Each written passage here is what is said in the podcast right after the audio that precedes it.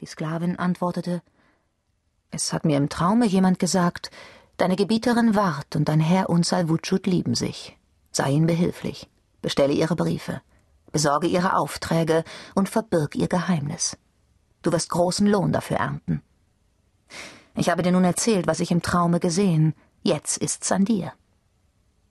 Ward sagte, Wirst du auch wirklich mein Geheimnis bewahren? Ja. Da nahm Ward das Gedicht unter ihrem Kopf hervor und sagte ihr, Geh, bring dies Unsal Wutschut und lasse mich seine Antwort wissen. Sie erwiderte, Recht gerne, nahm das Papier, brachte es uns und küsste ihm die Hand. Er öffnete dasselbe, las und schrieb zurück, Ich beruhige mein Herz in seiner Liebespein, denn ich muss meine peinliche Lage verbergen. Wenn meine Tränen fließen und mein Auge verwunden, so fürchte ich, die Hinterbringer möchten mich durchschauen. Mein Herz war bisher frei und ich kannte die Liebe nicht. Darum habe Mitleid mit mir, denn ich bin nur noch ein Schüler. Du kennst nun meine Geschichte. Ich klage dir mein Verlangen und meine Liebesqual und schreibe dir mit den Tränen meiner Augen, damit sie dir sagen, wie mir durch dich geworden. Gott bewahre ein Gesicht, dem die Anmut als Schleier dient, das die leuchtende Sonne und den Mond zu Dienern hat. Für solche Schönheit gibt es keine Schilderung.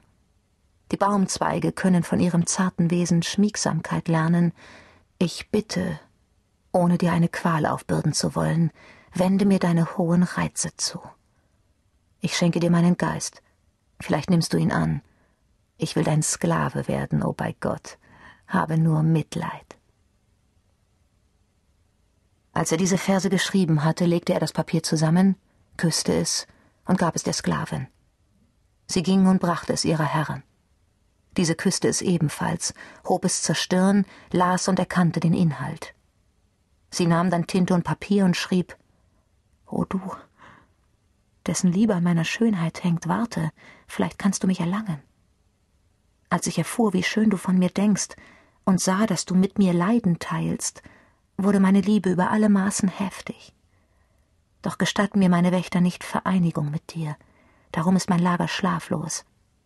Wäre ich nicht bewacht, so würde mein Elend bald aufhören. Die Liebe macht Geheimnis zum Gesetz. Hüte dich, den Schleier zu lüften.